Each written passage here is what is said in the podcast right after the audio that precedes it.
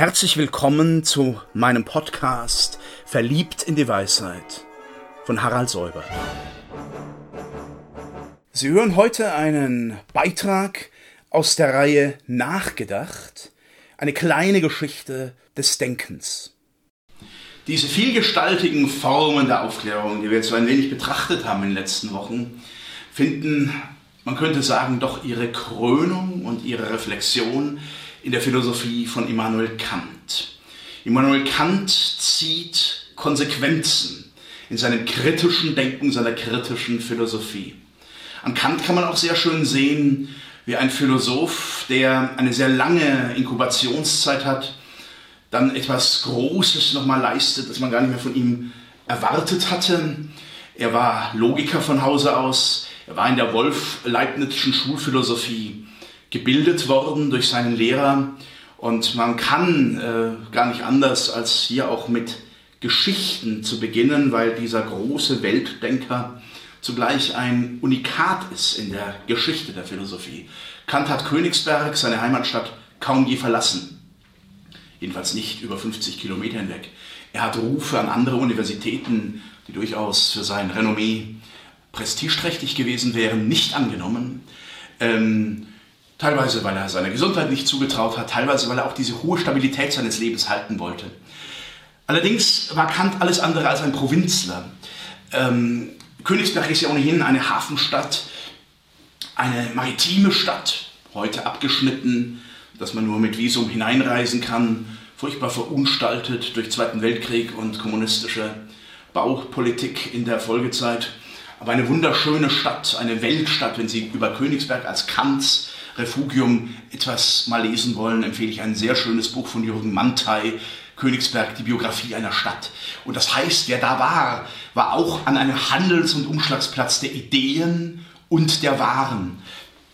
Und wenn man nun die kantische Bibliothek, die ja rekonstruiert worden ist, betrachtet, dann sieht man, er war von einer großen Weltneugier. Das hat ihn auch zu diesem Weltdenker gemacht, obwohl er nicht reisen musste. Er hat und wollte. Er hat äh, vor allem geografische und historische Werke studiert. Äh, er war fasziniert von großen Bauwerken. Er hat die Tower Bridge so genau gekannt, sagt man, als wäre er dort gewesen. Ja, manche übertreiben und sagen, als wäre er der Wächter der Tower Bridge gewesen. Er hat das also sehr genau studiert, wie ein solches Bauwerk möglich ist. Er war auch in seiner Lehrtätigkeit gleichermaßen mit empirischen Fragen beschäftigt wie mit den großen Begründungsfragen. Eines der schönsten Bücher von Kant ist die Anthropologie in pragmatischer Absicht, wo er den Menschen befragt, wer der Mensch ist, was der Mensch äh, für eine Bestimmung hat. Das wird uns gleich noch beschäftigen. Und das eben in einem sehr pragmatischen Sinn. Ähm, Kant war also durchaus auch der Erfahrung des Empirismus sehr aufgeschlossen. Ich habe an der entsprechenden Stelle schon das Zitat ähm, genannt, dass Hume ihn aus seinem dogmatischen Schlummer herausgebracht habe.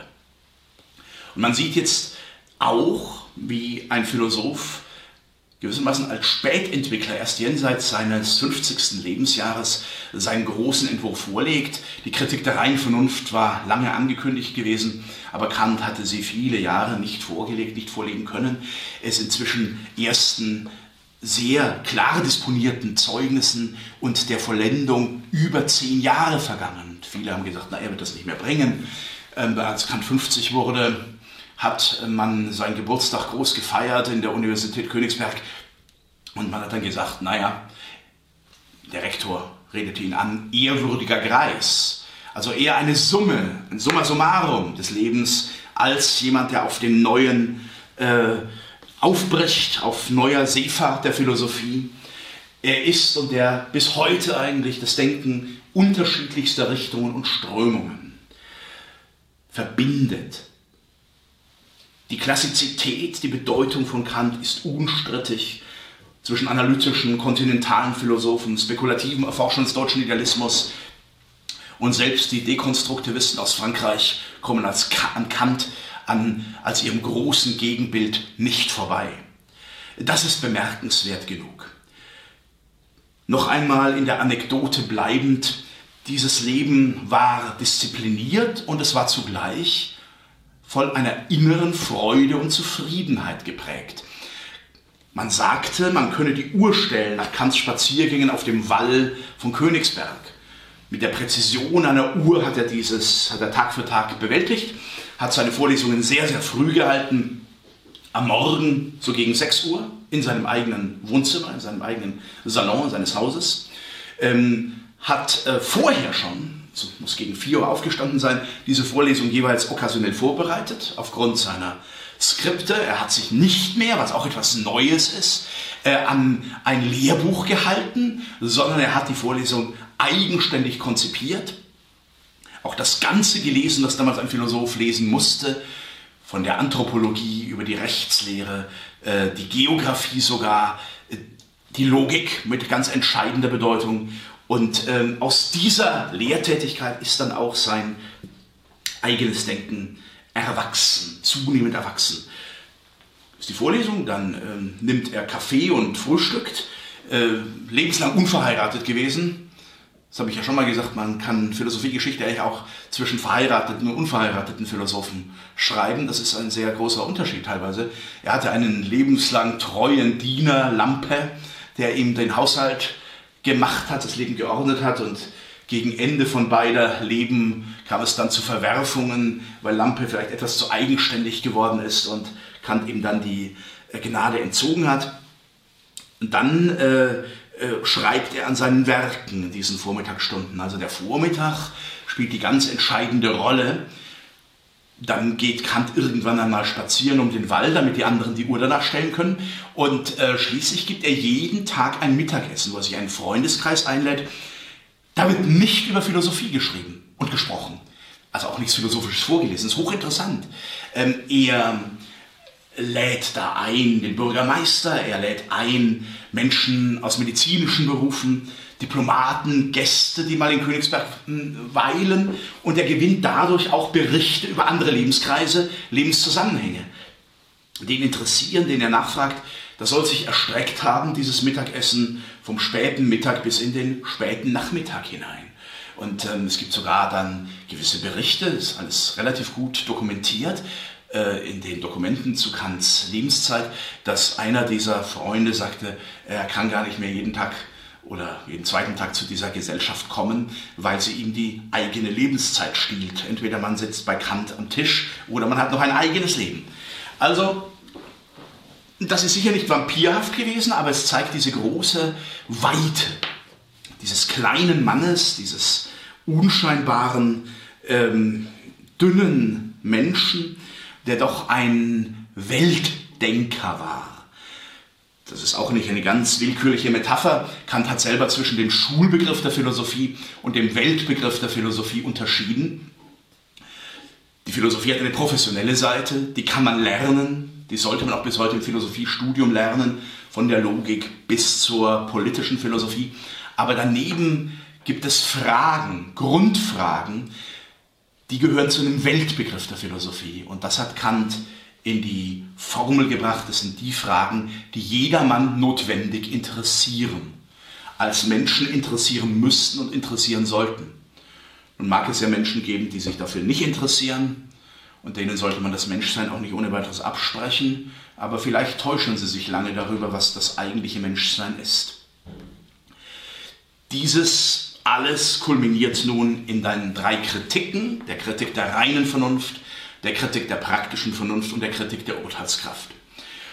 Um es und auch unseren nächsten Gesprächen oder Äußerungen hier auf dem Kanal etwas Struktur zu geben, mache ich das mit den vier Fragen, die Kant ans Ende seiner Kritik der reinen Vernunft gestellt hat. Die erste Frage ist die Frage, was sollen wir und können wir, was können wir wissen? Es ist die Frage der theoretischen Philosophie. Und es ist die Frage nach den Möglichkeiten und den Grenzen der Vernunft, der in seiner Kritik der reinen Vernunft ausgearbeitet hat. Die zweite Frage ist, was sollen wir tun? Es ist die Frage der Ethik. Sie hat er ausgearbeitet in zumindest drei ethischen Schriften, darunter auch die Kritik der praktischen Vernunft, aber eben auch eine Metaphysik der Sitten und eine Grundlegung zur Metaphysik der Sitten. Die dritte Frage ist, was dürfen wir hoffen?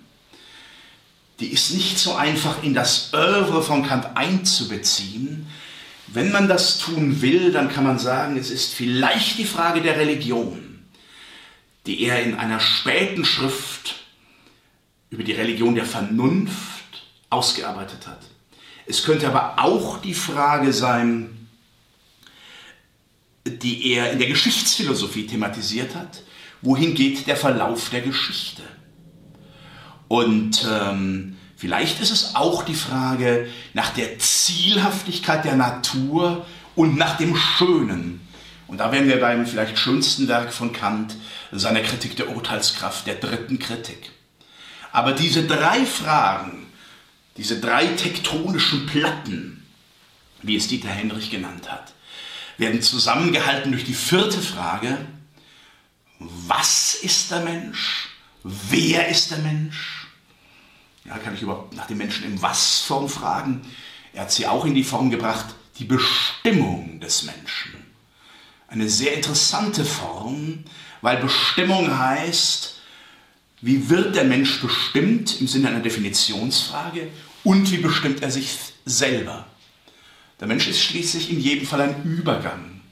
Ein Übergang von dem Bedürfniswesen, dem Biophysikum, dem Homo phenomenon, dem Menschen in der Erscheinung, und dem Homo noumenon, dem Wesen, das einen Geist hat, eine Vernunft hat und an sie auch sich binden sollte, auch im sittlich Guten.